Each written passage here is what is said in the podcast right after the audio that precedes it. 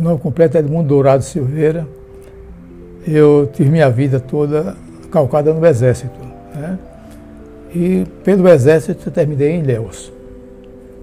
Como eu tinha curso superior, é, eu consegui que o meu comandante permitisse que eu desse aula. Daí eu vim para Itabuna, dar aula no Divina Providência, Colégio Comercial, Ação Fraternal, vem por aqui, né?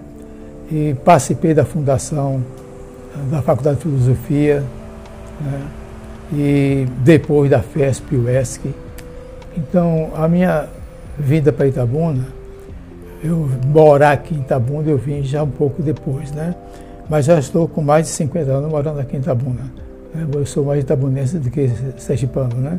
Bom, eu nasci numa vila em Sergipe, com um nome diferente, Umbaúba. Atualmente é cidade, né? E quando eu nasci só tinha uma rua. Tive, portanto, uma infância de roça mesmo, né? né? Foi minha primeira, minha professora, que eu me lembro até hoje, Dona Betinha, é daquele tempo que a professora assumia o aluno e eu tinha uma relação muito, muito interessante com ela. Eu voltei lá, uma família, foi minha mulher, minha, minha Flávia, minha filha, Beto, fomos para lá. E minha família é tão pequena lá, e no almoço final de despedida tinha 150 pessoas. Quer dizer, resultado da lembrança que se tem, que eu não quero perder, né? Então, eu acho que a vida da gente não é feita de supetão, ela vai acontecendo e nada acontece por acaso. É, eu me lembro bem, quando fui estudar em Maceió, antigamente não tinha quinta série, quinta série é a primeira série, era o ginásio, né? E essa minha professora, eu fiz todo o primário lá, aquele antigo primário, e eu cheguei em Maceió, fui morar com minha tia, para ela disse, vai fazer a admissão, naquele tempo tinha o curso de admissão. Era um vestibular para você entrar na quinta série, e era a primeira série. Então, eu me lembro, eu fui para lá, eu era o mais velho da turma. Quando eu fui para lá, eu tinha 16 anos, estudando com um menino de 11 anos. Então, eu, eu, no início foi horrível para mim. Mas aí, e minha tia dizia assim, olha, você vem da roça, vem lá de professora, uma professora só. eu só tinha um, o, o, o, livro, é o mesmo autor, era Trajano, matemática, história, geografia, ciência, tudo, tudo junto. E em Maceió, quando eu fui fazer a admissão, minha tia disse, olha, essa minha tia foi a minha mãe intelectual, né? Ela disse, olha, se você errar não tem importância nenhuma. Você não está preparado para isso. Eu, quando terminei a, a, primeira prova de português, cheguei, ela chegou da, da, na faculdade de Direito, ela era advogada, disse, como é que foi, meu filho? Eu disse, acertei tudo. Ela me disse, ela respondeu, você está tão por fora que não sabe nem o que errou. E eu fui fazendo as provas. Eu fechei as provas todas, tirei 10 em todas elas, né? E ganhei uma bolsa de estudo do melhor colégio de Maceió, Colégio Guido Fanticalã. Então, dessa época eu guardo grandes lembranças. Eu pobre, pobre mesmo, fui morando com essa minha tia, meu pai tinha dificuldade de mandar dinheiro, essa coisa toda. E eu tinha muita facilidade com matemática já aí. Então, praticamente, eu dava aula de matemática para meus colegas para ganhar merenda. Né?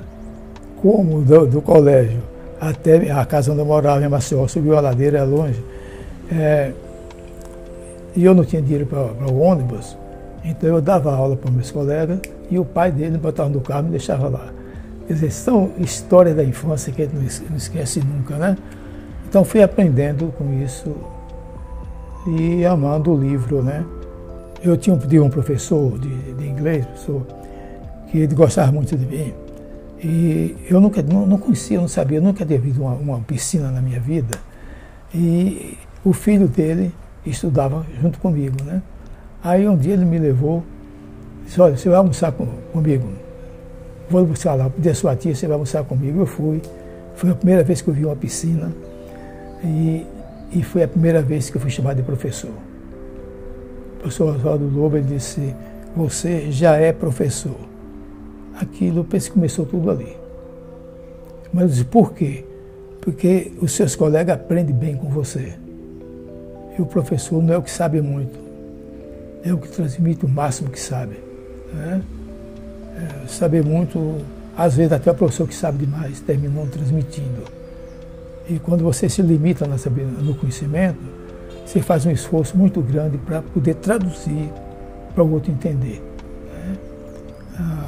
Vida, eu fui um estudante mediano, mas conscientemente mediano. Achava que tinha de estudar mais, tinha de preparar mais, tinha de pesquisar mais.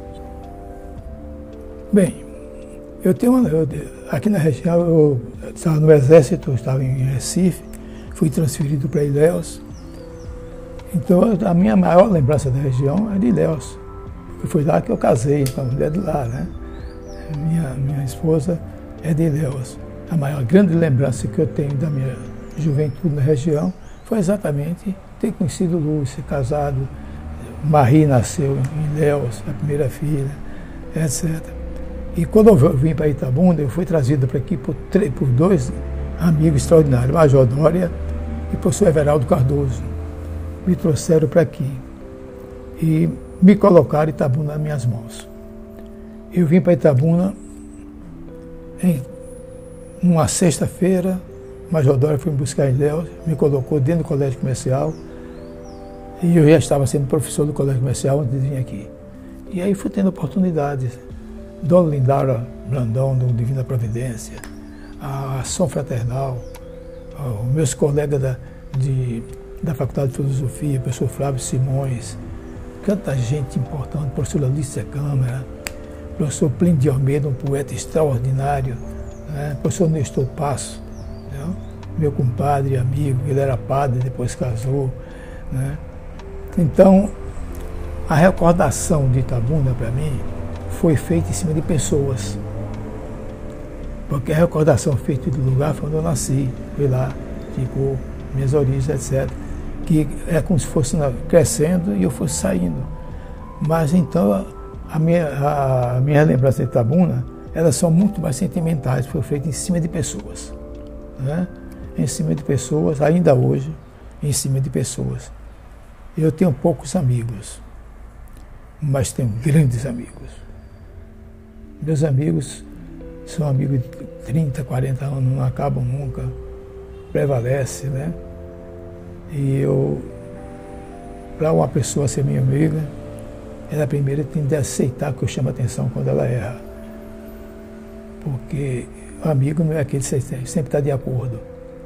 É fundamentalmente aquele que acompanha o caminhar do, outro e vai corrigindo seu caminhar vai dando a mão para ele não cair, né?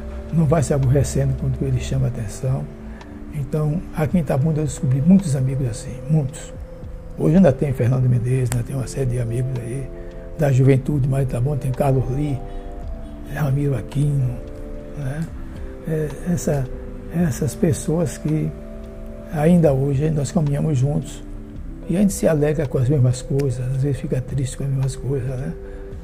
E como eu sou muito religioso, né, sou católico, mas eu não sou católico papel não, católico mesmo, né? De, hoje já rezei o texto hoje duas vezes. Então, é, os meus amigos, quase sempre eu procuro classificá-los no segmento de Jesus Cristo. O que é que ele pregou? Pregou exatamente a descoberta do outro. Né? Eu vou descobrindo um, descobrindo outro. Porque de tantos eu tive aqui na região, eu tive mais de 36, 37 mil, mais de 37 mil alunos aqui na região, entre Léo e Tabuna, colégio, eu tenho anotado isso. Menos o do último do, do, sistema que eu não anotei. Então, mas quantos sobraram na amizade? Eu espero Itabuna, que vocês sejam o presente para construir um futuro melhor.